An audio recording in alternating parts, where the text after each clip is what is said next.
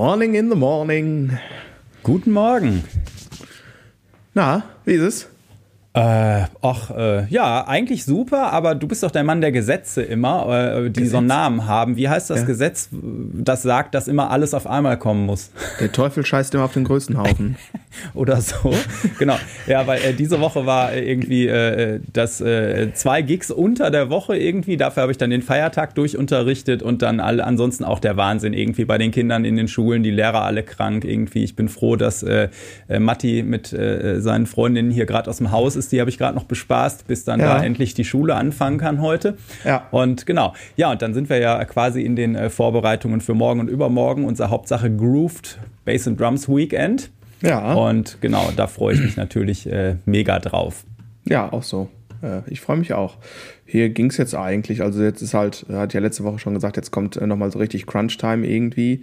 Ähm, genau, aber nö, bisher, ich, ich, ich sag mal, ich bin einer äh, äh, knapp an einer Corona-Infektion vorbeigeschrammt, würde ich sagen. Also äh, zwei Bandkollegen hat's hingerafft, aber mich nicht. Äh, ich bin auch äh, weiterhin brav negativ und ich glaube jetzt nach fünf Tagen kann man auch sagen, okay, hat's mich einfach nicht getroffen. Ah, ich glaube, da sonst wäre schon irgendwas gewesen. Irgendwie. Ja, ja, ja. Da gehen wir mal, gehen wir mal vom Besten aus. Äh, ja, hoffen wir mal, dass alle Teilnehmer fürs Wochenende gesund bleiben äh, und äh, genau, dann äh, gucken wir einfach mal. Genau. Hast du den neuen ja. Beatles-Song schon gehört? Nee. Nee, bist du nicht so. Äh, gestern Abend haben wir den äh, Backstage äh, einmal zusammen angehört und äh, ah. Ähm, äh, das, die haben da ja mit KI ähm, eine so. ähm, Stimme quasi aus einem alten Demo raus operiert und ja. äh, dann äh, die noch lebenden Beatles-Mitglieder haben das dann quasi äh, drüber gespielt und ausproduziert und so. Mhm. Und äh, ja, irgendjemand meinte, sie hätten sich ein bisschen weniger an Oasis äh, orientieren sollen. sehr schön. Der war dann wahrscheinlich eher so in meiner Generation, was das Alter anging. Ach, sehr schön. Klasse. I, I, I like that. Äh, nee, habe ich ist äh, an mir vorbeigezogen. Also ich habe äh, festgestellt, äh, dass äh, Anthony Kiedis schon wieder ein Jahr älter geworden ist. Gestern war das, glaube ich, und dann hat er auch noch am gleichen Tag Geburtstag wie einer meiner Lieblingsdrummer. Carter Buford ist gestern auch ein Jahr älter geworden. Ähm, genau, aber ansonsten, äh, das sind so die äh, äh, Musiknews irgendwie die zu mir durchgedrungen sind oder was vorgestern. ah, äh, ja, ja. Achso, und Spotify bezahlt jetzt äh, kleine Künstler bald nicht, äh, also gar nee. nicht mehr. Das genau. ist doch zu mir durchgedrungen. So, ne? Also, liebe Hörer, wenn ihr äh, uns hier gerade über äh, Spotify verkonsumiert, das ist der größte Mistverein auf diesem Planeten. Hört bitte woanders. Aber das ist doch, äh, ist doch äh, nur konsequent, weil sie ja ganz viel negative Presse permanent haben, dass irgendwelche Künstler äh, posten hier, äh, ich krieg dieses Jahr drei Euro Cent äh, oder drei äh, Cent, Komma irgendwas äh, mhm. für so und so viel tausend Streams. Mhm. Hurra, mhm. endlich reich. Mhm. Und äh, ja, wenn die jetzt einfach alle gar nichts mehr kriegen, dann haben sie auch nichts mehr zum Posten, dass sie ein paar Cent kriegen für die ganze Geschichte. Ach ja. ja naja, böse, also ähm, böse. Äh, ja, ich habe meinen Beitrag geleistet. Genug der Political Correctness hier. Ja, äh, genau. Aber ich hatte gestern Abend einen äh, sehr schönen Gig. Äh, For Music Night äh, hieß das Format und das mhm. Äh, Publikum sitzt komplett um dich rum. Also wirklich ah, cool. komplett. und du sitzt so in der Mitte. Und mhm. ähm, das, das war sehr nett. Ich kannte auch den Großteil der Kollegen noch gar nicht. Mhm. Und habe auch eine sehr schöne erste Male gehabt, so songmäßig. Also mhm. irgendwie von Rock With You, Michael Jackson, den habe ich bis jetzt immer nur in irgendeinem Medley gespielt. Don't Lose My Number, Phil Collins, ist ja auch ein tierischer Song. Den mega Song, ja, ja, ja. Boah, das war mega. Ich guck mal gerade, ich habe die Setlist hier noch liegen. Genau, dieses Intro. Ja. Ja, Le, Le, Freak, Le Freak von Chic ist natürlich auch immer geil. Und äh, dann stand so Ed Sheeran auf der Liste und dann habe ich so gedacht, ach, da, puh. Und ich kannte die Nummer aber noch nicht. Und es ist aber Ed Sheeran mit Bruno Mars und Chris Stapleton. Kennst du die Nummer? Noch, sag mal den Song. Blow. Nö. Das ist im Prinzip Led Zeppelin. Ah, okay. Was? Ach, das Ding. Ja. Äh, hat da nicht Dingens äh, noch sogar Gitarre gespielt? Ja, ja. Ah, äh, ach. Nuno? Nee. Nee. Äh, äh ich ich setze mich jetzt total in die Nesseln, aber war das nicht einer der letzten Gitarrenbeiträge von, ähm, na, wie, äh, wie heißt denn äh, Van Halen, Eddie? War das nicht sogar Eddie Van Halen auf der Gitarre? Moment, ich muss das mal eben schnell checken. Ich, ich, ich meine, ich habe auch irgendwas im Kopf, wie dass ich irgendwas gelesen hatte. Blow. Blow. Auf jeden Fall Monster-Nummer, macht total Spaß und du bist auch zwischendurch immer in den Verses als Bassist quasi der, der alleine dieses fette Riff durchnagelt. so und das äh, macht schon Spaß. Das war äh, das war auf jeden Fall äh, nett und äh, war ein sehr lustiger Abend auf jeden Fall. Außer die Hinfahrt, ne? Stauland NRW. Und dann habe ich noch versucht, um den Stau rumzufahren, dann war die Landstraße gesperrt auf einmal und ich musste wieder umdrehen und ah, naja, naja. Genau. Ähm, genau, solange du noch suchst, kann ich schon sagen, du hast ja letztes Mal die Frage gestellt, ob uns jemand beim Joggen hört. Und ja. Wolfi, äh, Wolfi hat mir geantwortet und hat gesagt, äh, sie macht das gelegentlich. Allerdings ist ihre große Joggingrunde immer samstags und sie schafft es nicht so lange zu warten, bis sie den Podcast hören kann. Also sie muss den oh, vorher hören meistens. Oh, oh, oh. ja. So, Ehre wem Ehre gebührt. Das war übrigens wie das richtige Sample. Ich finde, ich habe jetzt auch mal hier irgendwie ein ja, Weihnachtsgeschenk. De deine Lernkurve ist steil. Ja, absolut. Apropos Lernkurve, ich habe auch eine Zuschrift bekommen von Till Hasenohr. Moin, das denn auf die Frage, wer Hauptsache Ruf beim Joggen hört? Äh, hier, äh, beste Grüße Till. Ähm, ja, ja, cool, zurück. das war ein Basskollege, oder? Ja, ich glaube, hat auf jeden ja. Fall einen Kontrabass im Bild. Ja, das, äh, ja, genau, auf jeden Fall. Ja, sehr cool. Äh, ich bin immer wieder geflasht, wie viele Kollegen uns auch hören. Das ist eigentlich erschreckend. Ja, das heißt also streng an. Es war übrigens Fake ja. News. Das ist nicht Eddie Van Halen an der Gitarre. Ich habe irgendwas Komisches gelesen. Mein Hirn hat irgendwas falsch extrapoliert, glaube ich. Okay. Ja. Okay, ja. Genau. Das, ja, dass es das nicht war, genau, dachte ich mir eigentlich auch. Ja, ich, ich war auch in der Metro, hab Stühle gekauft fürs Wochenende, damit die äh, Bassisten, Bassistinnen mit ihren zarten Hinterteilen nicht wieder auf Drumhockern sitzen müssen. Oh, die Armen. Die Armen. Naja. Aber Hast du wenigstens die mit Becherhalter geholt? Für nee. Glühwein. Ich habe den Glühweinkocher ins Studio geräumt. Ah, okay. Nee, die Massagefunktion konnte ich leider auch nicht bezahlen, aber also, egal. Das machen wir dann, das machen wir dann so circa in zehn Jahren. Ja.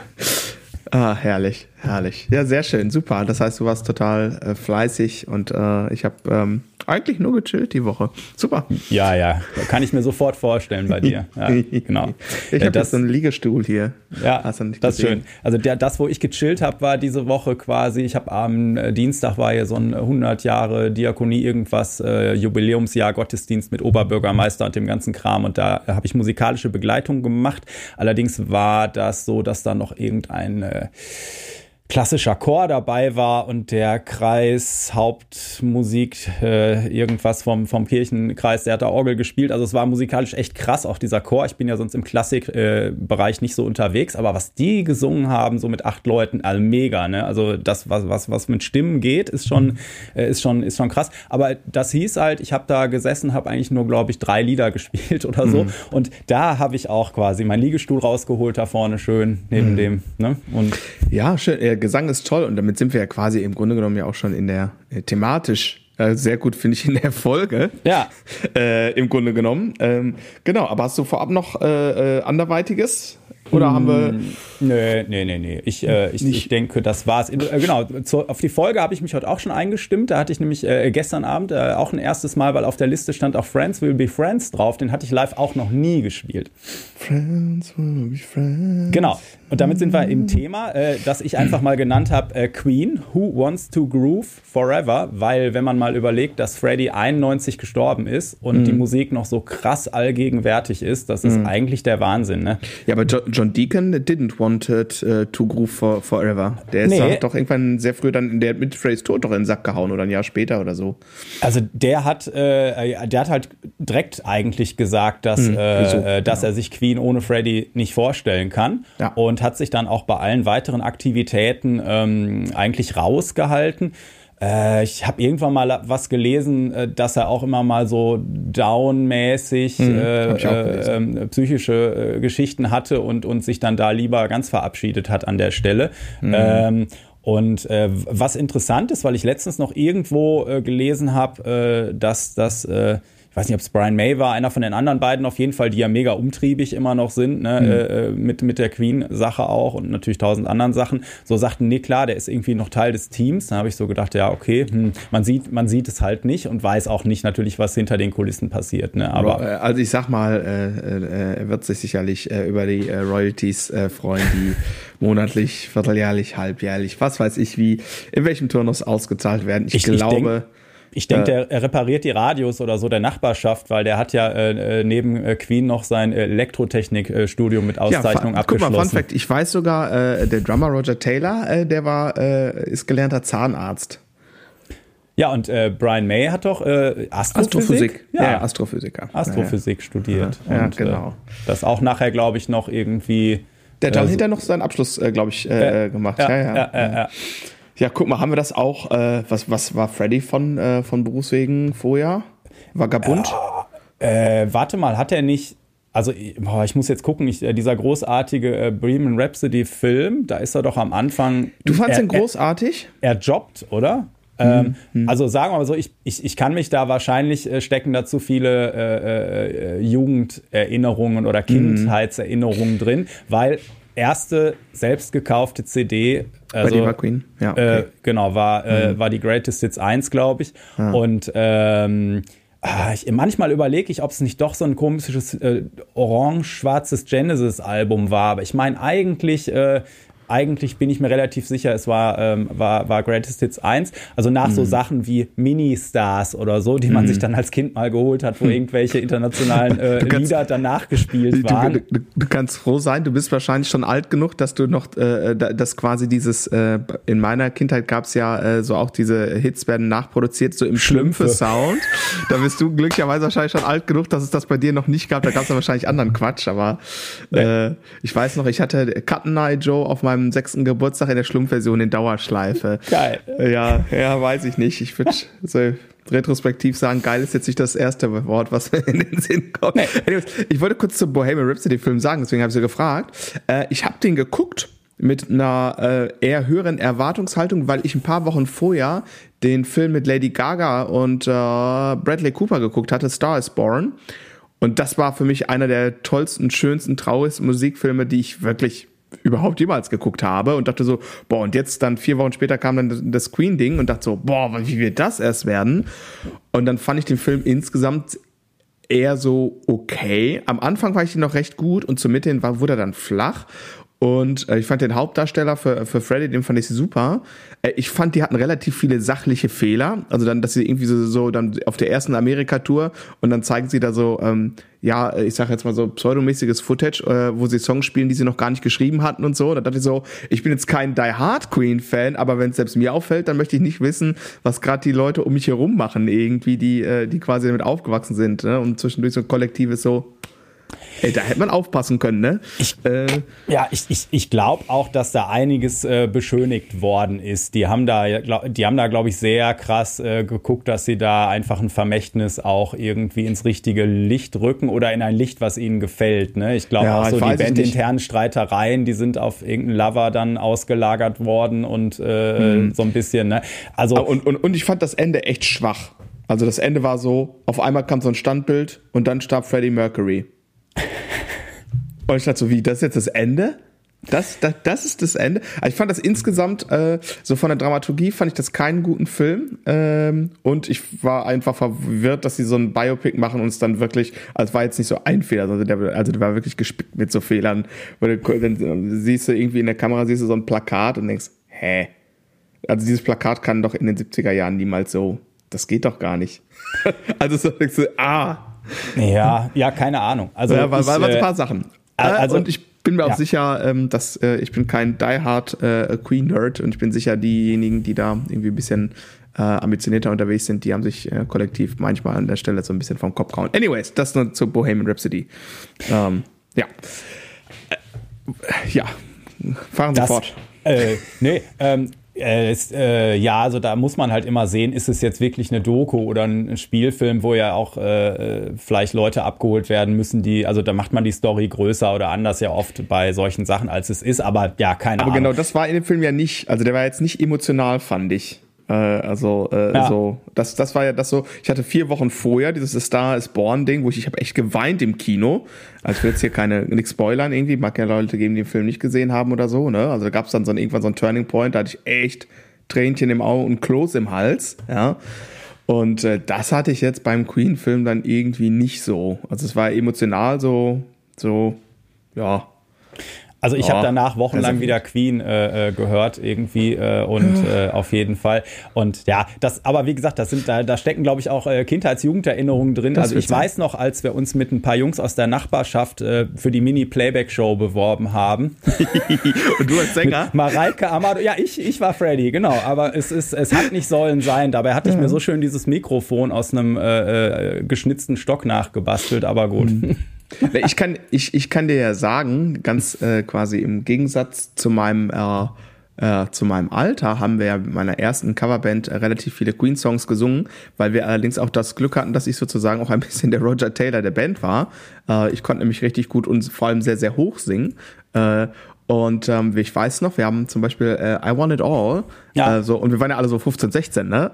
Äh, das, so, das, das ist ja schon erstmal strange. Und äh, so, also wir konnten, wir hatten das Glück, dass wir äh, ne, ähm, guten Sänger, gute Sängerin hatten und dann haben wir das schön äh, insgesamt vierstimmig, äh, ähm, genau, äh, haben wir dann halt einfach dann solche Sachen gemacht. Das war immer ziemlich entsetzend dann für andere Leute. Ich weiß noch, wir haben einmal bei so, einem, bei so einer Veranstaltung war wir Vorgruppe ähm, und da war so eine äh, Altherren gediente Coverband, die war nach uns. Äh, ich glaube, die hatten irgendwie dann nach der Vorstellung irgendwie. Die wollten nicht raus. die wollten nicht mehr. Äh, genau, weil man das natürlich nicht erwartet, irgendwie, wenn Kids eine Bühne betreten, dass sowas dann irgendwie gut klingt und bla. Ne? Ah. Genau. Ah. Ja. ja, ja. Das ist ja auch eine von den Nummern, die auf jeden Fall äh, Rockband-Charakter äh, hatte, ne? Auf jeden Fall, deswegen musste ich das auch äh, äh natürlich hier. Ähm, insgesamt ist meine Auswahl, glaube ich, eher rockig. Ähm, genau, wobei Queen ist ja schon sowas wie eine Rockband. Auf, auf jeden ich, Fall. Also ja. äh, auf jeden Fall. Ne? Also äh, wenn wir jetzt mal zum Bass nochmal gehen. Also John Deacon ist ja geboren 51 und trifft halt mit 20 halt äh, die anderen beiden. Ne? Freddie kommt ja später äh, ein bisschen dazu. Hm. Und äh, ja, ne, und dann zu Beginn spielt er alles Fingerstyle und später auch mal äh, ein bisschen mit Plektrum oder hier und da auch mal so ein Pop oder ein Slap irgendwie in, in, in Songs drin oder live, ne? Aber der Sound ist halt generell auch äh, ja rockig, würde ich den irgendwie ja, bezeichnen, so, ne? Was, was, was er auch auf dem Bass macht, ne? Und er hat halt hauptsächlich äh, so ein Fender Precision gespielt und äh, viel mit Flat Wounds, also mit so ähm, ähm, Seiten, die mit so einem flachen Draht umwickelt sind. Der ist einfach mhm. so ein bisschen mumpfiger, ne? so ein typischer typischer Sound, hat aber auch mit anderen Sachen mal äh, experimentiert. Ähm, ja, und ähm, also bei Queen steht ja ganz oft so der, der Song im Vordergrund und man muss halt auch so ein bisschen genauer hinhören, so wenn man jetzt, äh, außer bei der Stimme vielleicht, wenn man die Einzelteile oder bei den Gitarrensoli natürlich so ein bisschen äh, rausfiltern will teilweise. Und äh, da äh, kann man im, im Bassbereich dann einiges entdecken an so, äh, dass der ganz viel slidet oder immer hin und her macht zwischen tiefen und, und hohen Lagen. Äh, viel so, ähm, also doch melodische Sachen oft spielt äh, und, und so Arpeggio-Kram. Und äh, genau, aber ist halt auf jeden Fall so der, so, so ein Rock-Sound, wenn man es irgendwie beschreiben müsste, finde ich schon in den meisten Sachen. Ja, äh, würde ich für äh, ich muss jetzt immer gucken, dass ich mich nicht verspreche, weil es natürlich drei Personen gibt, wenn ich äh, an den Drummer von Queen äh, denke, die ja. immer irgendwelche Namensilben ähnlich haben. Roger Taylor, Roger Taylor, Roger Taylor. Äh, kann ich für Roger Taylor äh, insofern auch unterschreiben. Äh, live auf jeden Fall auch eher, also eher rockiger Sound, äh, aber noch anders, wir haben es ja vorab schon äh, gesagt, als John Deacon ist äh, Roger Taylor ist echt ein Banddrummer. Äh, und äh, ich habe vorhin gesagt, ich würde zum Beispiel niemals auf ein Queen-Konzert gehen, weil ich jetzt erwarte, dass da äh, in Sachen Rhythmusgruppe äh, irgendwie was passiert, sondern weil ich die Musik als solches, also die Songs äh, äh ganz toll finde. Und ich habe ja Queen einmal live gesehen mit, jetzt keine Namen verdrehen, Paul Rogers, ja, Paul Rogers, also der Sänger von ähm, Free. Ähm, und jetzt werde ich sicherlich mit Hate übergossen werden und gecancelt in allen Kanälen. Ich habe das äh, gesehen, fand das beeindruckend, habe dann im Nachhinein erfahren, wie alt zur Hölle bitte Paul Rogers ist und warum sieht der zehn Jahre jünger aus als alle. äh, und ähm, und habe dann die CD, äh, so, da gab es eine Live-CD von und ich finde, ähm, durch seinen Vocal Sound fand ich es fast besser als mit Freddy. Freddy kann man ja nicht ersetzen, weil Freddy halt Freddy war, also so als Person und alles. Und, ne? Aber so vom, wenn ich jetzt quasi nicht mit Freddy aufgewachsen bin, was ja bei mir der Fall ist, ähm, dann dachte ich, boah, das ist eine coole, der das ist ein cooler Sänger mit einer coolen Band und die haben echt krasse Songs so. Und das fand ich echt richtig gut. Aber wie gesagt, ich bin quasi jetzt am Auswandern. Ich bin raus, Zeugenschutzprogramm. Ich hab's ja, gesagt. Ja, das, äh, also ich habe, äh, ich, ich habe, als, als Freddy gestorben ist, da auch abgeschlossen im Prinzip. Die Sachen, hm. die die danach, ich habe da, die haben zwar mit George Michael nochmal diese EP, glaube ich, rausgebracht. Ich glaube, die habe ich Nicht Studio, ich meine live, ne? Ja, ja, ja. Ich, da war auch, glaube ich, live was drauf. Naja, aber ich habe, äh, genau, aber trotzdem war das für mich, also ich hatte, ich hatte da, äh, ich hatte diese ganzen VHS-Kassetten, ne, vor allen Dingen Live-Konzerte, auch was gab es denn da live in Budapest und so, ne, mhm. da hatte, glaube ich, diese gelbe Jacke an und, mhm. ah, äh, also Queen war ja irgendwie auf Ready so, ne? Und äh, das ja, ist natürlich. ja das ist ja für äh, ich, ich habe das ja wieder alles dann sagen wir mal gehört, als ich noch keine Musik gemacht habe, ne? Das mhm. heißt völlig anderer Blickwinkel auch und so. Mhm. mhm. Und äh, ja, als äh, die Musik, die du dann so als Jugendlicher äh, hörst natürlich oder was vielleicht auch so die allererste Musik ist, die du so richtig äh, viel mhm. hörst, das äh, prägt natürlich auch äh, die die ganze Zeit. Ja, und äh, ne, die die waren ja äh, auch alle, die waren ja auch immer alle äh, die haben ja alle Songs geschrieben auch so, ne? Also äh, komponiert. So, das ist ja, ja, in, das, war, in der Band. Das ist halt eine Band. Ja, das ist, ist auch so krass, ne? Also äh, hier John Deacon, ne, hat halt You're My Best Friend, Spread Your Wings, Another One Bites the Dust, die erfolgreichste Single ever von Queen. Äh, wobei da im Film auch, da ist wenigstens ein kleiner lustiger, weil ich glaube, da gab es ja Rechtsstreitigkeiten, ne? Mhm. Ähm, äh, äh, ob, ob das nicht vielleicht auch geklaut ist, ne? Aber ich habe hier einen Bass stehen. Äh, das kann sogar ich auf dem Bass spielen, aber ich ja, habe jetzt meinen Bass nicht angeschlossen. Das ist es ja. Und äh, ich meine, erinnert. Äh,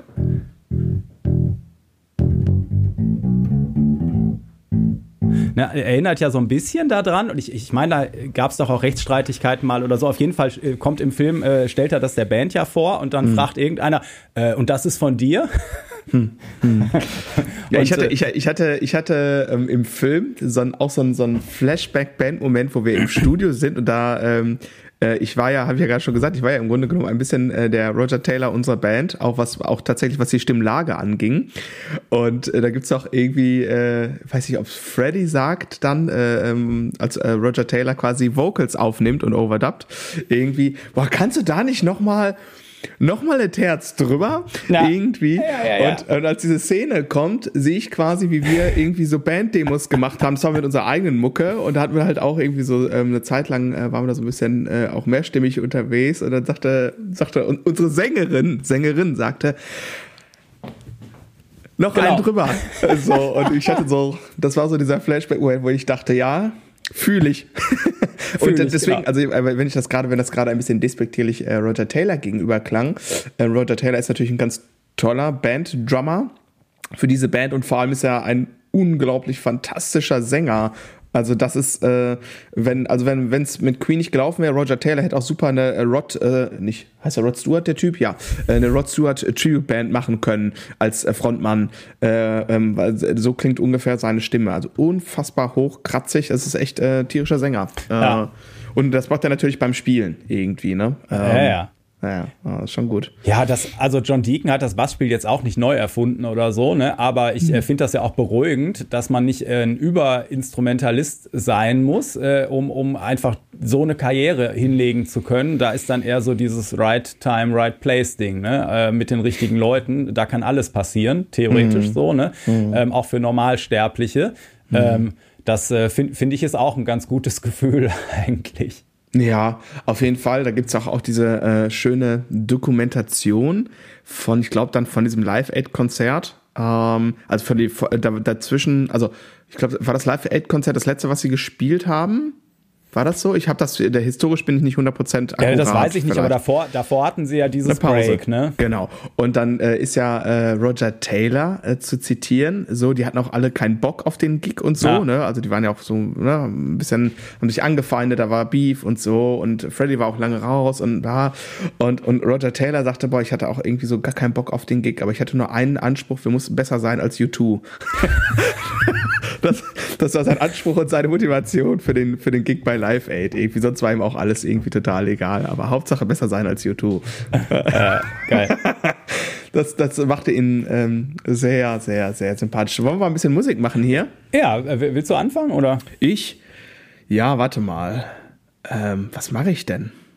Womit fange ich denn an? Komm, fangen wir mal mit, äh, mit dem äh, von mir herausgearbeiteten Roger Taylor Trademark an. Ich bitte mal auf die Snare zu hören. Wird jetzt direkt ganz schön melancholisch.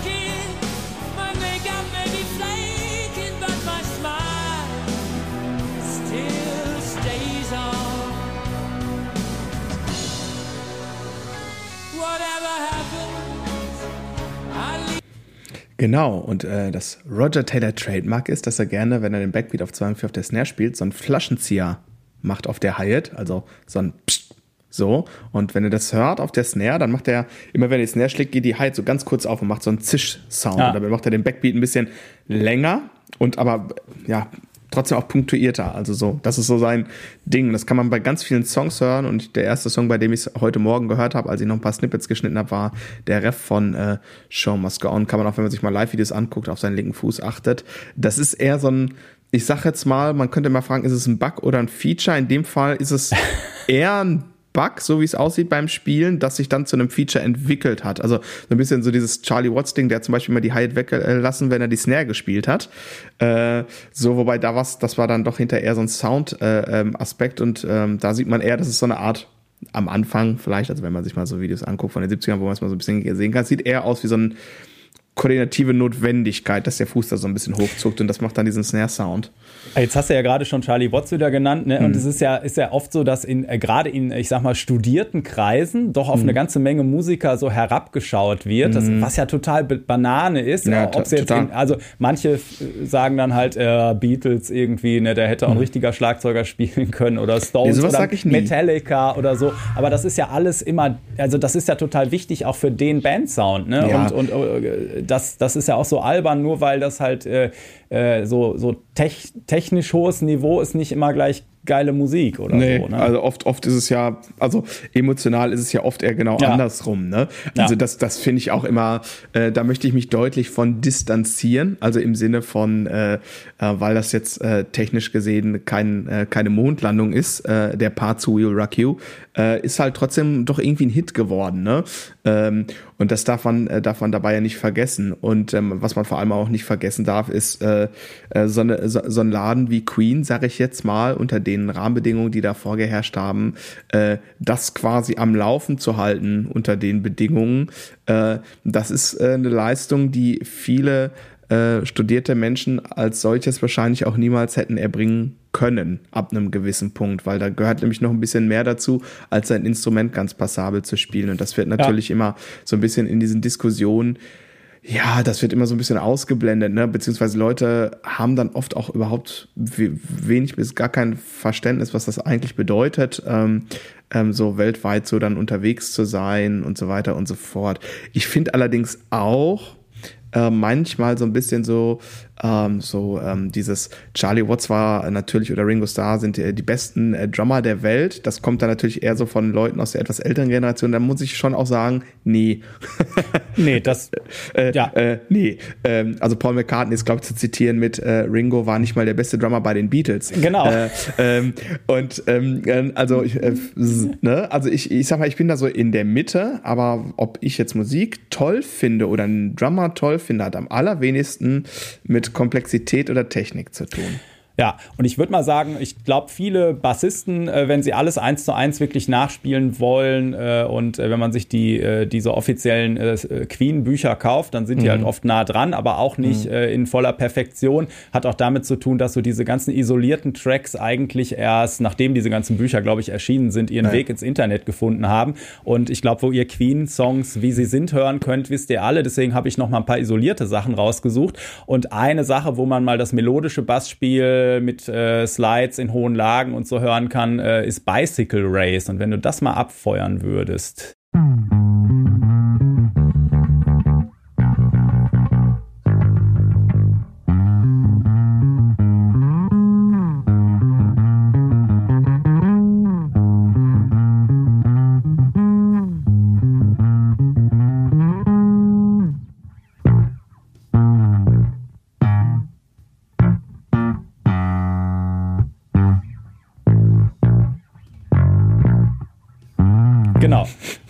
Mit allem, was ich gesagt habe. Und wenn wir das, also wenn ihr die Folge hört, dann haben wir es auch wirklich gehört und alle technischen Probleme behoben. Die übrigens nicht bei uns liegen. Das Nein. möchte ich hier betonen. Ja, genau. Ähm, ja, äh, genau. Also und da machen wir einfach mal weiter und hoffen, dass die Technik jetzt äh, besser funktioniert. Und zwar habe ich schon gesagt, äh, dass äh, John Deacon äh, zu Beginn der Karriere ausschließlich mit Fingern gespielt hat. Und aber eins der bekanntesten äh, Licks ist natürlich mit Pick gespielt. Und äh, ich glaube, da haben Queen irgendeinen anderen Song gecovert. so Ice Ice Baby hieß der, glaube ich. Genau. wenn, wenn du den mal abspielst.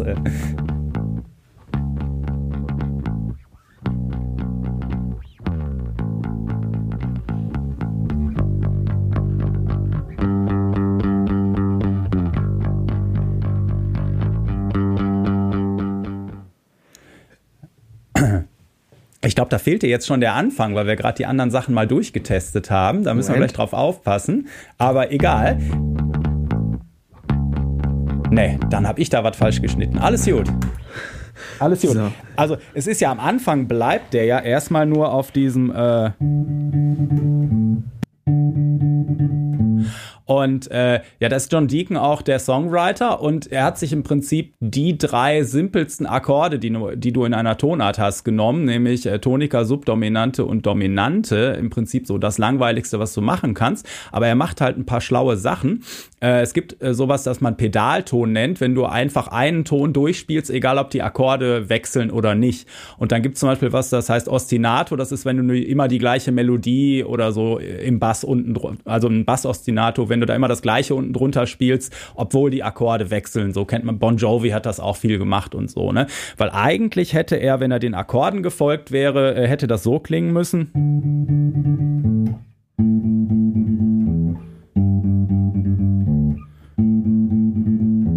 Aber das macht er halt nicht. Ne? Er spielt die ganze Zeit dieses da da da da da da da da da da. Ne, erst kommt das A, ne? Okay. Da da da da da da da da da da da da da da da da da da da da. Da, da, da, da, da, da, da. Also, ne, das ist eigentlich total simpel, aber es, genau, es, das macht's halt cool, dass er ja. nicht den Akkorden folgt, sondern dass er die ganze Zeit auf dem D bleibt, auch wenn mhm. A und G der Akkord werden, so, ne. Äh, das, das ist schon total cool. Und das macht er auch in dem Teil, der danach kommt, den wir gerade gehört haben, wenn er, ne, da wäre auch wieder, wenn er den Akkorden gefolgt, also, dass er dann in, dem, in der Tiefenlage. Lage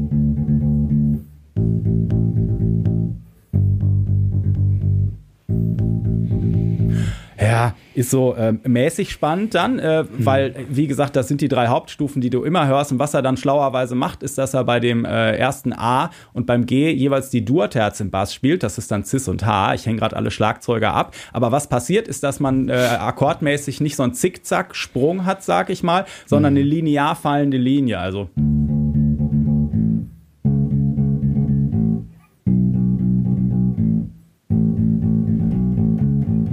So halt, ne? anstatt halt so äh, eine Zickzack-Bewegung mhm. bei, den, bei den Grundtönen. Das heißt, super simple Akkordfolge, aber mit dem, was im Bass passiert, äh, äh, dann einfach interessant quasi gemacht, sodass du dieses Klischee nicht mehr so hörst, mhm. so es nur diese drei Akkorde sind. Ist tatsächlich mein Lieblings-Queen-Song.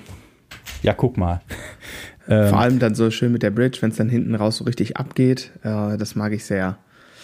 Ja, mhm. ja und dieser Plex-Sound ist, glaube ich, auch so leicht abgedämpft, ne? Und äh, ja, einfach, einfach super und, und auch mhm. so einfach ein super, also du hast auch oft so, so äh, also einfach vom Songwriting alle bei Queen so oft diese Frage-Antwort-Sachen oder dass ein Instrument mit der Stimme noch so zusammenspielt. Das ist manchmal auch der Bass, ne? Dass, mhm. dass äh, Bass und äh, Gesang entweder zusammen sind oder äh, sich auch mal so äh, abwechseln ne? oder oft irgendwie Bass und Gitarre ein Riff spielen und so. Mhm. Ne? Also da äh, haben wir, glaube ich, auch alle, alle Möglichkeiten aus Bassistensicht in den Songs, äh, was, wie man äh, eine, eine Basslinie gestalten kann mit dem Drummer und der Bassdrum zusammen oder eben mit dem Gitarren Gitarrenriff oder eigen, eigenständige Ideen halt einfach, wie wir sie jetzt gerade hier bei Under Pressure gehört haben. Da ist der Song ja so ein bisschen die Bassline, genau wie bei Another One Bites the Dust oder so. Ne? Absolut. Also ich glaube, dass John Deacon die ein oder andere Basslinie geschrieben hat, die auf jeden Fall im Ohr hängen geblieben ist. Also das, äh, das kam, ich glaube, äh, da lebt man sich nicht so weit aus dem Fenster. Ne?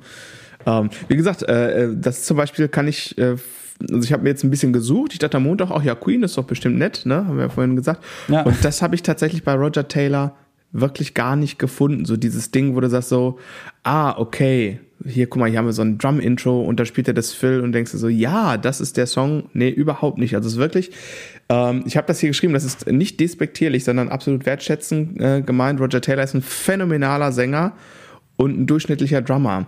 Also halt ein super Band-Drummer irgendwie am Ende des Tages, ne? Und äh, sicherlich auch äh, einer von denen, die irgendwie äh, die Band und vor allem dann jetzt so die Legacy auch zusammengehalten haben.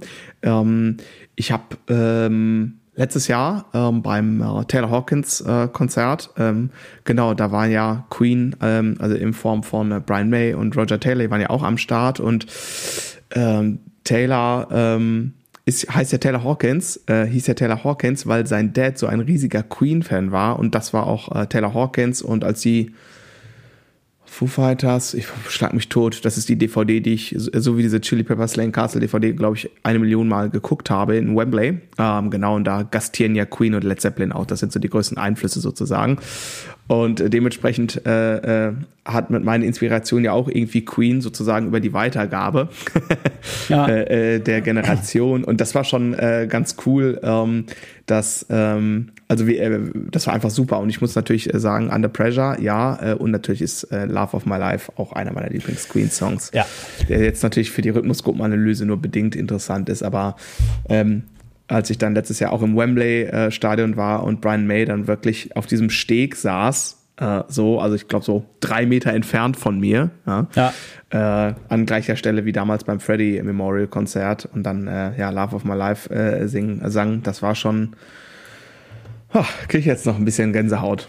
Das ja, das verstehe ich, das verstehe ich total. Ja, und ich hatte am äh, Montag halt die Setlist für gestern mir angeguckt mhm. und wie gesagt, da war Friends Will Be Friends drauf und dann mhm. auch noch Bohemian Rhapsody und ich habe erst kurz geschluckt, ach du Scheiße. Äh, die wissen aber, dass ich keine Backings singen kann, so, ne? Ja. Und äh, dann äh, sah ich in, in Klammern äh, Akustikversion mit äh, nur Gitarre und das oh. hat der äh, Tilo äh, Polschmidt, der Sänger, unfassbar. Das war der letzte Song vor der Pause und er wollte eigentlich die Pause anmoderieren und musste ja. fünf Minuten warten, bis das Publikum aufgehört hatte zu klatschen, ah, okay. weil er hat das ganz alleine gemacht. Ja. Äh, Uh, und, und das war mega, das war echt ja. Gänsehaut. Also richtig, okay. richtig gut. Ne? Gerade den, der mit ihm hatte ich auch noch nie gespielt, ne? Und ja. da weißt du auch gar nicht, was dich erwartet. Und der ja. hat äh, ganz alleine dann, also wir sind dann quasi alle weggegangen und er stand ja in der Mitte des Raums und komplett umzingelt von Publikum, ganz alleine. Und das war echt mega. Ja, cool. Naja, dann habe ich so gedacht, äh, am Montag so, ach Queen, Queen wäre doch mal was. Und habt ihr dann irgendwie eine WhatsApp geschrieben und dann sagtest du, ja super, machen. Und dann sprachen wir irgendwie gestern, weil wir das äh, Bass and Drums Weekend ein bisschen planen wollten miteinander. Und dann sagst du,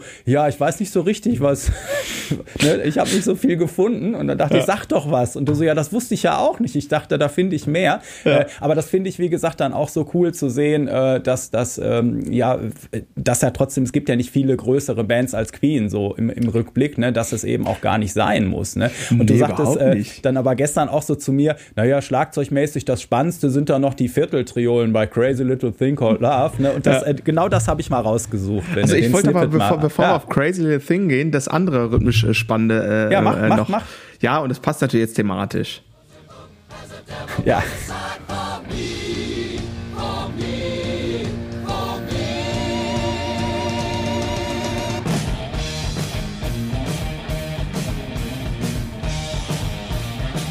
Wo wir gerade bei Vierteltriolen sind.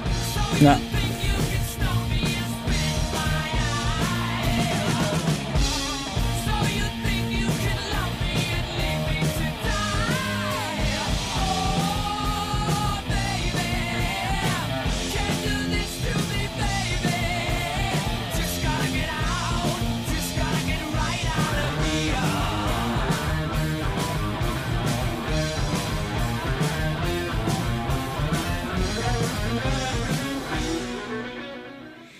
So, ne? Ich dachte mir, ich leite jetzt über quasi zu dem Vierteltrio. Ja, da, und, und, da war ja die Stelle, wo sie äh, sich im Film quasi noch in den Schritt greifen müssen, um die hohen Töne zu kriegen, so, ne? Ja, genau, das war, das war meine Flash, das war ja. mein Flashback-Moment. Also die hohe Stimme, die ihr da hört, das ist äh, Roger Taylor. Also es ist immer Roger Taylor, die, die deutlich höhere Stimme quasi, die tolle Zweitstimme. Ah. Das, äh, ja, gut, das ist natürlich auch ein bisschen, bisschen Glück dabei, dass der liebe Gott gesagt hat, dein, dein, deine Stimmbänder sind so montiert, dass einfach auch deine Sprechstimme irgendwie, äh, weiß ich nicht, eine Quarte oder Quinte höher ist als bei deinen Bandkollegen. Äh, das ist ja auch ein bisschen Veranlagungssache natürlich, ne? Ja. aber ja, ja. Schon, schon gut, schon gut. Äh, achso, Crazy Little Thing erstmal in der ND-Version.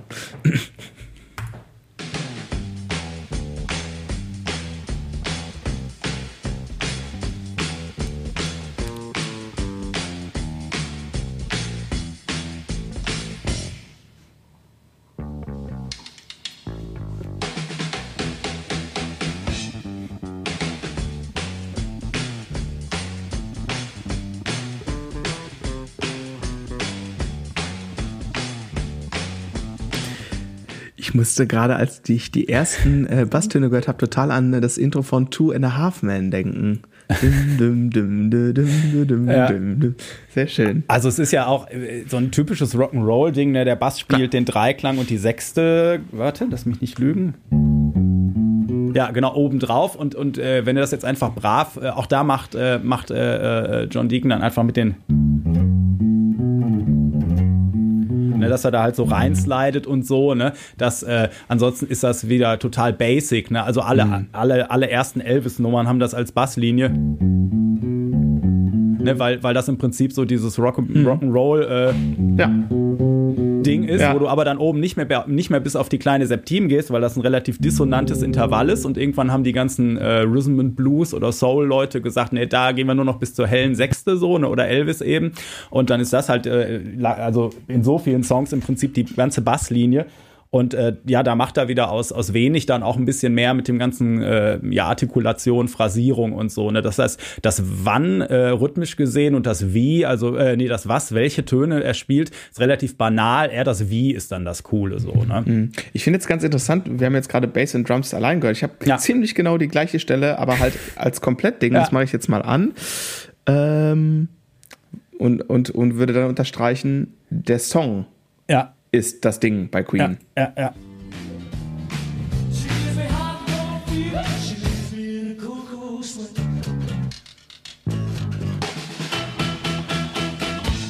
Gotta be cool, relax, get in, get on my tracks, back Großartig.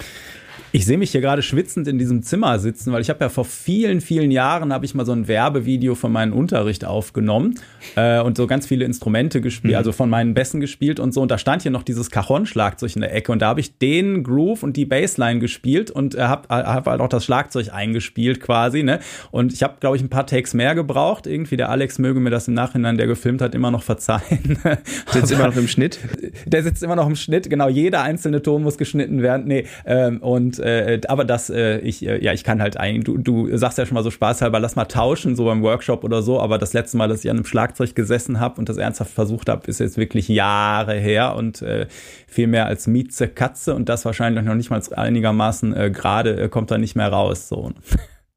Mehr brauchst du ja auch nicht. Allerdings Ah. ist halt der Unterschied, das ist so, so ein bisschen, also ich merke das ja, ich habe ja so äh, spaßeshalber, letztes Jahr hatten wir so diese kleine Langzeitwette am Laufen, dass ich bei der nächsten Jam Night mache äh, und habe mich dann da irgendwie so durchgeschummelt. Ähm, aber ich merke so, äh, im Moment habe ich nicht so viel Zeit und spiele auch gerade so ein bisschen Gitarre wieder auch und so.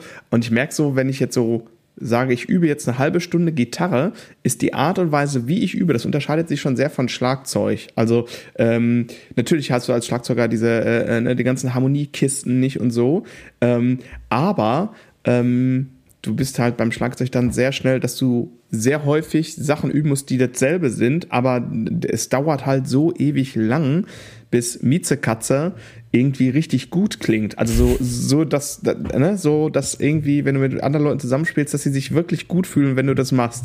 Das ist halt so eine urgewaltsmäßige äh, äh, Qualität irgendwie, obwohl das jetzt erstmal rational nicht so schwer zu verstehen ist, sage ich jetzt mal, ne? Aber dass man halt so die Kontrolle über die äh, Parameter, äh, die da so stattfinden, dass man die hat und das machen kann äh, mit einem guten, konstanten Sound, das ist tatsächlich schwer. Deswegen Das- will ich dich da ein bisschen in Schutz nehmen. Ja, und deswegen ist ja auch wieder, wenn man hier sagt, einfach nur ein guter Bandmusiker zu sein, ist eben nicht nur so einfach. Ne? Und Nein, was du gerade sagtest, ne, jetzt äh, der Song kommt ja so cool lässig daher, aber der swingt Mhm. irgendwie so geil und dann diese Akustikgitarre da drin und der Gesang ist einfach einfach mega so. Ne? Total, find, toller Song. äh, ich finde halt auch spannend irgendwie, dass Queen halt wirklich eine Band war. Ne? So, so Leute werden halt, äh, also die haben halt auch die, die Ochsentour von unten gemacht so und sich hochgearbeitet und so. Ne? Und es gibt halt äh, manche Songs, die, die, die, die man eigentlich nur so t- tierisch ausproduziert kennt. Äh, da kannst du gleich bitte mal Breakthrough, ähm, das war übrigens der Song, mit dem wir damals zur Mini-Playback-Show wollten. Ähm, ich weiß nicht, warum ausgerechnet der. Wahrscheinlich war ich mit, ich weiß nicht, wie alt ich da war, elf oder so war ich in die Blondine aus dem Video verliebt oder so, ich weiß nicht. Ähm, und ich, äh, ich, ich feier, ich habe das Video jetzt auch Jahrzehnte nicht gesehen wahrscheinlich, aber ich habe damals äh, auf MTV immer, wenn der Zug dann aus dem Tunnel rauskommt und durch diese Styroporwand fährt, ne, das habe ich so dermaßen gefeiert. Ähm, genau. Neues aus der Kategorie Ich war 17 und sie 31. also ich mache jetzt Breakthrough 1, ne? Ja, ich, ich hoffe ja, ich hoffe ja, ja. Genau, da haben wir die ausproduzierte Synthi-Linie vielleicht sogar.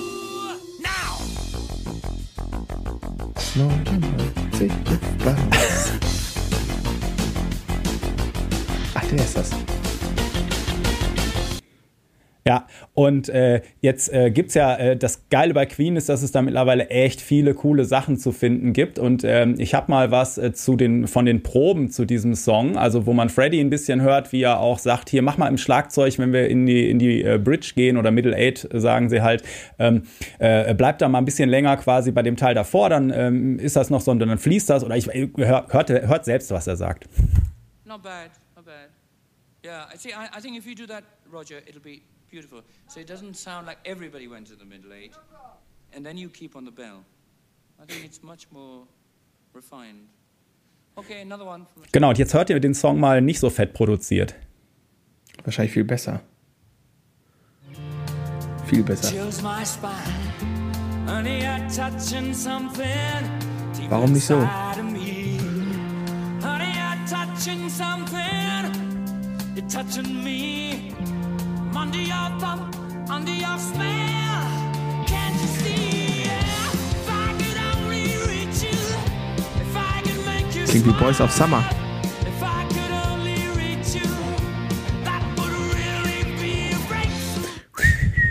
Mega Gänsehaut für mich. Ne? Also das, äh, das äh, f- einfach zu, also das ist, das finde ich total cool. Also wie, wie das dann äh, in der Band klingt. Ne? Würde ich auch äh, jederzeit der anderen Version eigentlich vorziehen. So, wobei Früher die war nicht alles auch, besser. Äh, ne, genau, also ne, und dieses, ähm, ja, also das Material, Footage, was es da gibt, einfach von Queen, äh, irgendwie die auch als Band arbeiten zu sehen, ist, äh, ist total interessant und, und cool. Und äh, im Film zeigen sie das ja auch, dass sie da, ich glaube, da kippen sie doch an irgendeiner Stelle noch irgendwelchen Kram auf die Snare, damit die noch verrückter klingt und äh, irgendwas und machen so äh, einiges. Ne? Und das, das ist einfach äh, sehr, sehr cool auf jeden Fall, ja. Absolut. Aber ich fand, das war jetzt ein schönes Beispiel für früher war nicht alles besser. Nee. Ähm, Im Sinne von, ey, warum macht denn das nicht einfach so, wie das als Band halt klingt? Und hört doch auf mit diesem Synthi-Mist. Ja, das, ich meine, Freddy ist da ja ziemlich dann auch, als er alleine äh, nach München ist ne, und äh, äh, die Band dann auch äh, quasi mal so im Prinzip äh, gesplittet war, ne, ähm, äh, ziemlich in diese Techno-Geschichte äh, ne, und, und äh, gibt ja auch so ein paar Songs, die immer noch im Radio laufen aus der Zeit. Ne. Äh, ja, das, das war halt der Zeitgeist wahrscheinlich und, und das klar. neue spannende Ding da, das Nachtleben in München dann mit der Musik und so für ihn. Ne? Und äh, ja, das äh, wird ja im Film alles auch so ein bisschen dargestellt. Wie gesagt, ob das dann wirklich so war, dass man da alles äh, Böse quasi auf Dritte äh, außerhalb der Band abwälzen kann und so, ist dann wieder die andere Geschichte. Aber ja, Komm, ich mach mal, äh, ich mach mal hier einen Gegentrend, einen Song, den ich auch sehr mag. Und der ist, der ist so nicht Synthi-mäßig.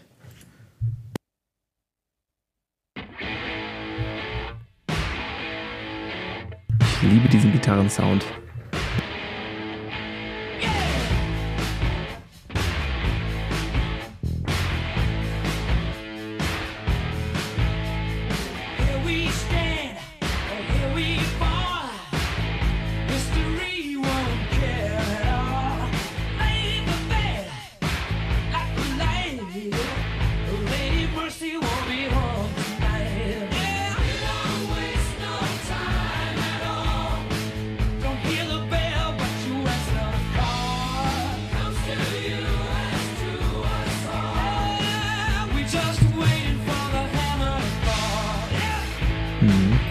Dem äh, Song haben wir immer sehr oft ähm, äh, unseren Gig eröffnet, da mit der Coverband, wo wir so ein paar Queen-Songs hatten. Das Ja. war immer so der erste, erste Song irgendwie. Genau. Ja, ähm, mega Gitarrensound, wie du sagst. Der Basssound ist auch schön äh, dreckig und auch hier wieder zu hören, dass, dass äh, John Deacon andauernd in die hohen Lagen slidet. Also du wirst kaum, also am Anfang war das ja echt so, die ersten Alben teilweise so Hardrock-mäßig, auch was die gemacht haben und so. Ne? Ja. Und auch später noch wird man äh, auf jeden Fall kaum einen Bassisten finden, der, der so viel in den hohen Lagen rummacht in, in so einer äh, Band-Konstellation, weil ja eigentlich ne Fundament, tiefe Töne, bla bla. Ähm, aber da passiert eine ganze Menge. Und so Basssoundmäßig, ähm, äh, hätte ich noch äh, ein Beispiel äh, Dragon Attack. Äh, und da bin ich mir nicht sicher, ob er teilweise mit und ohne Plektrum spielt. Da habe ich irgendwas gelesen, aber er macht es auf jeden Fall über die Dynamik. Und ihr nicht wundern, äh, diese Abfolge gibt es im Song nicht so. Ich habe da mal ein paar Sachen hintereinander geschnitten quasi. Oh, oh, ist das dann etwa eine Bearbeitung?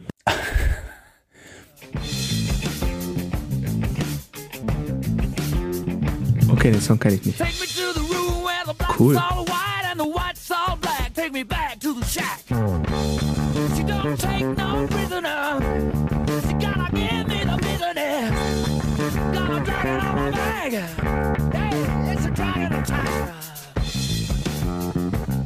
Nice and slow. Ja, er schlägt ja quasi mein Chili Peppers Herz höher. Ja, Was war denn ja, da los? Die Das, meine äh, doch richtige Songs auch, andere Auf, noch. Ja, das, das ist natürlich früher, äh, ist das dieses, ah, wo sie alle vorne äh, draufstehen, ist das Play the Game, die Platte. Ich, äh, boah. ich hatte die mal alle als Schallplatte auch. Äh, leider meine Schallplatten alle mal verkauft irgendwann. Ähm, genau. Und äh, ich glaube, dass, äh, boah, ich meine, ich habe in dem Interview gelesen, dass äh, John Deacon sagt, das ist eine seiner, seiner liebsten Geschichten. Vielleicht Ja, war das- das einer der Songs, wo, ähm, wo auch der Bass das erste Mal so den Song definiert hat, so ein bisschen. Keine Das Ahnung. kann ich verstehen. Wie gesagt, ich kannte den Song gar nicht. Ich dachte jetzt gerade so, yeah, groovy. Ja. Sehr schön. Haben wir doch, haben wir doch äh, da kann man auch, ich mach's nochmal an, hört mal, da macht Roger Taylor wieder seinen Hyatt äh, äh, auf der Snare. Hört Ah. noch mal rein.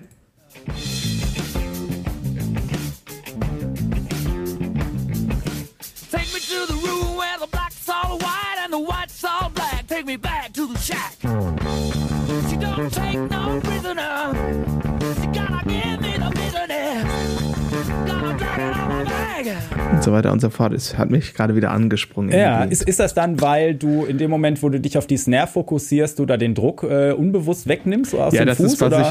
ich, wie gesagt, das ist jetzt, was ich vermute. Wenn du dir so ältere Videos anguckst, da kannst du, bei Queen kann man ja dann auch mal den Drummer sehen, weil der halt auch super viel singt, deswegen, Ja. ne? Äh, genau, und da siehst du es manchmal so ein bisschen, das wirkt eher wie so ein koordinatives Ding, dass das nicht ganz entkoppelt ist voneinander sozusagen. Und dann ist es irgendwann zu dem Sound geworden, irgendwie, ne? Ähm, genau. Ähm, ja, ich, ich, ich würde jetzt ganz gerne noch mal in die andere Richtung gehen. Also ich habe noch, ah, was habe ich denn hier noch? Ich habe noch zwei. Zwei Ich hab noch eins, dann fang du mal an. Okay. Meine Lieblingsstelle damals bei dem Coverband-Gigs. Hier kommt sie. Ja. If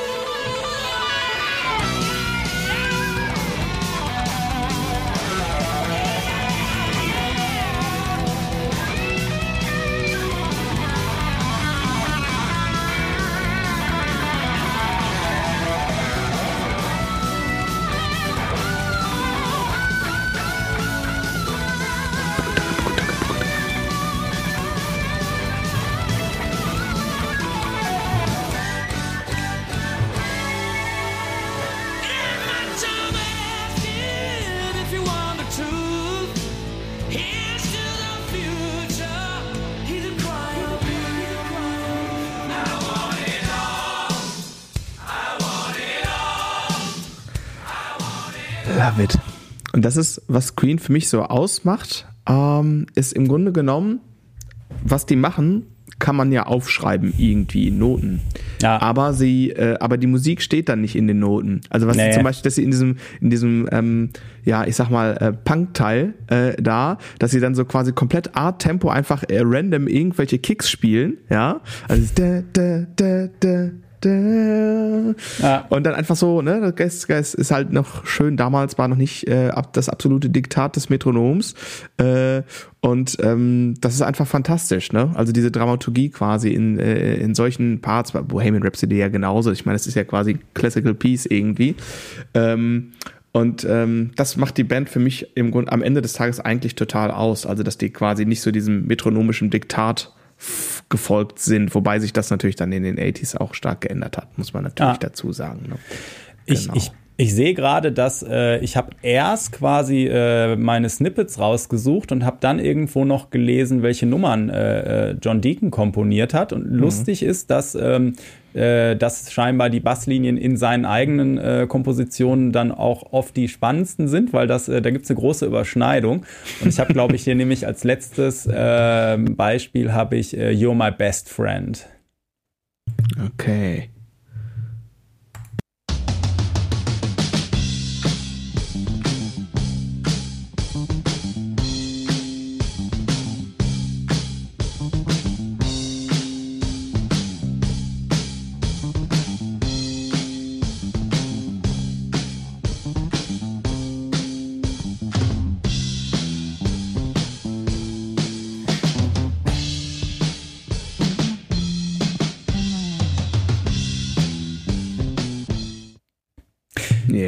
Jetzt war ich kurz versucht mitzusingen, aber äh, erstens verlieren wir dann zu viele Hörer und zweitens wäre ich ja zeitversetzt gewesen. Ja, genau. Beides.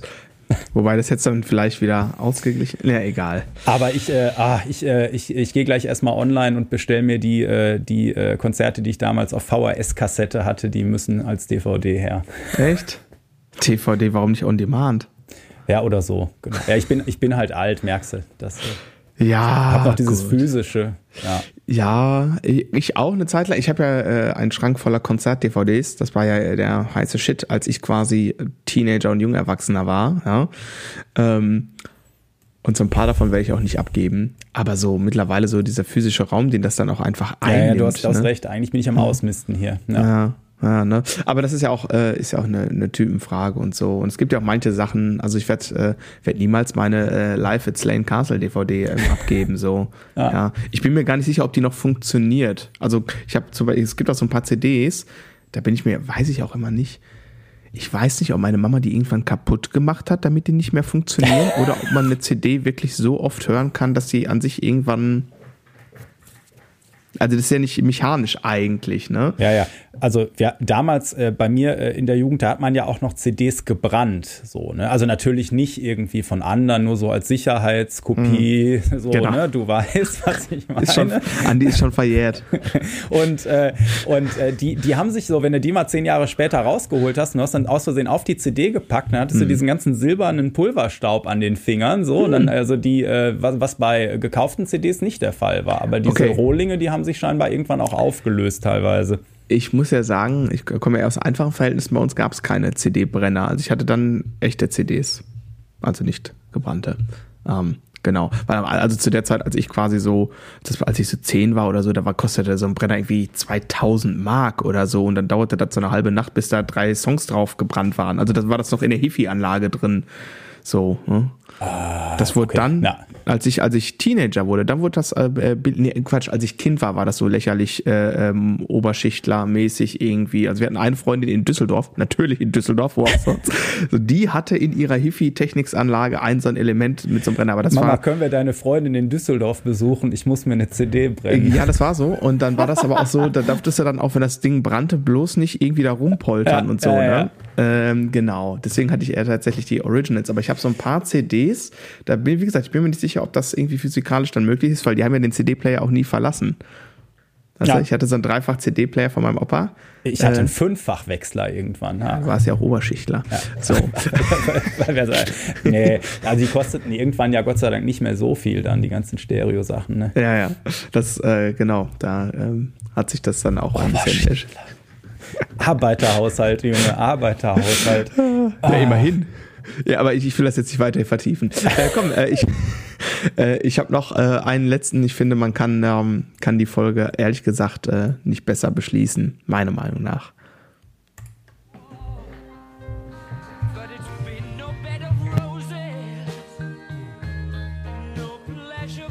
Und hier kommt's wieder.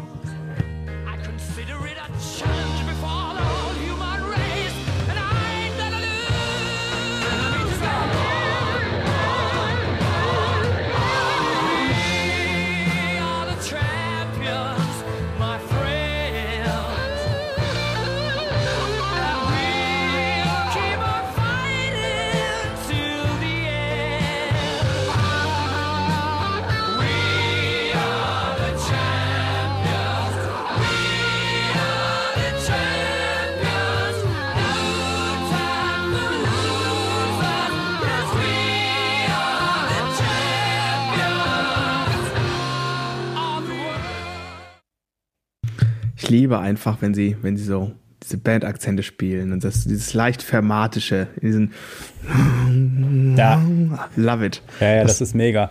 Ich habe jetzt gerade noch überlegt, als du sagtest, man kann die Folge nicht besser beschließen, habe ich so gedacht, ah, ich habe mindestens 20 Songs, äh, die wir nicht, Ja. aber ihr wisst ja alle. Also Queen hat einen großen Katalog und Ja. äh, Kind of Magic und also gerade für Bassisten auch eben viele Basslinien, die tierisch im Ohr bleiben. Äh, Stimmt, Kind of rein. Magic hattest du jetzt gar nicht, ne? Da dachte ich so, das ist doch auch eine, ja, im Grunde genommen auch wahrscheinlich so eine klassische Rock'n'Roll-Basslinie, ne? Du, du, du, du, du, du, du. Ja, sehr, sehr äh, wiederholend, ne? Und äh, ja, aber auch mega, ne? Also muss man auch erstmal äh, so äh, äh, hinkriegen und so. Ja, ja, ja, geil. Das, äh, Ja. das war schön. Jetzt, äh, ich, ich mache jetzt gleich hier, äh, wenn ich für morgen alles vorbereite, äh, lasse ich auf jeden Fall Queen laufen. Und äh, genau, ihr, ihr macht euch ja alle keine, ähm, äh, keine Vorstellung, was äh, so, eine, äh, so ein Wochenende-Workshop äh, an Organisation ist. Wann muss ich morgen früh da sein? Aber du hast ja schon Anfang der Woche angefangen, das Studio auszuräumen. Ne? 6.30 Uhr reicht. 6.30 Uhr reicht das gut, dann kriege ich da auch vorher noch den Kuchen gebacken und ich denke auch daran, dass wir einen Teilnehmer mit Laktoseintoleranz und einen mit Nussallergie haben und äh, So. habe da auch schon einen Kuchen gefunden, der für beide hoffentlich passt und ansonsten bringe ich einen Erste-Hilfe-Koffer mit.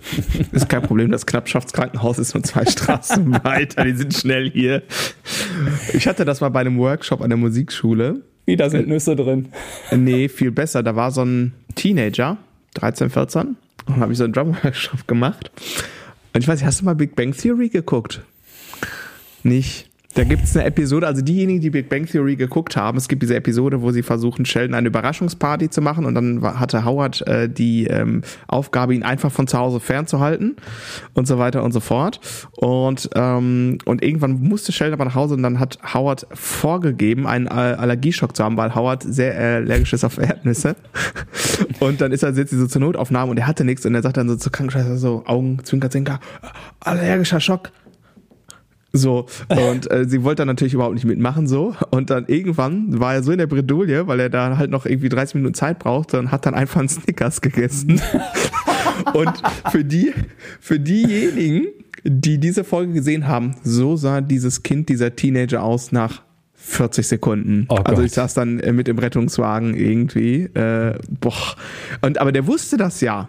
Also keine Ahnung, ob der irgendwie keinen Bock hatte oder ich weiß nicht, was ihn geritten hat. Der, der Schlagzeug-Workshop ist voll langweilig. Ich esse mal einen Snickers. äh, als er wusste, dass er, äh, ne- äh, äh, dass er äh, eine Nussallergie hat, das wusste er selber, hat zwei Snickers einfach gegessen. Also keine Ahnung, vielleicht hat er nicht hingeguckt, weil er so an meinen Lippen geklebt hat. Ich weiß es nicht, aber ich weiß nicht, wie man auf die Idee kommt. Es war auf jeden Fall also so richtig so notarztmäßig und Tamtam. Also ich werde es nie vergessen. Oh Gott.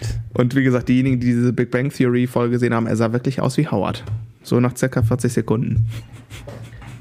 so, deswegen. Gut, das, äh, das möge uns am Wochenende erspart bleiben Bitte. und äh, genau, ich äh, freue mich drauf. Ja, ich, ich, ich auch. Wir werden berichten, ob es ein äh, äh, quasi ein Erdnussgate gegeben hat. Ja, Das, äh, in diesem Sinne, ihr Lieben, wir sind bester Dinge. Es wird total grooven in den nächsten Tagen, ähm, in den nächsten zwei und ich hoffe bei euch auch. In diesem Sinne, Hauptsache grooved. Mamma mia, Mamma mia. Oh, das lasse ich drin. Da hau ich jetzt ein Sample raus.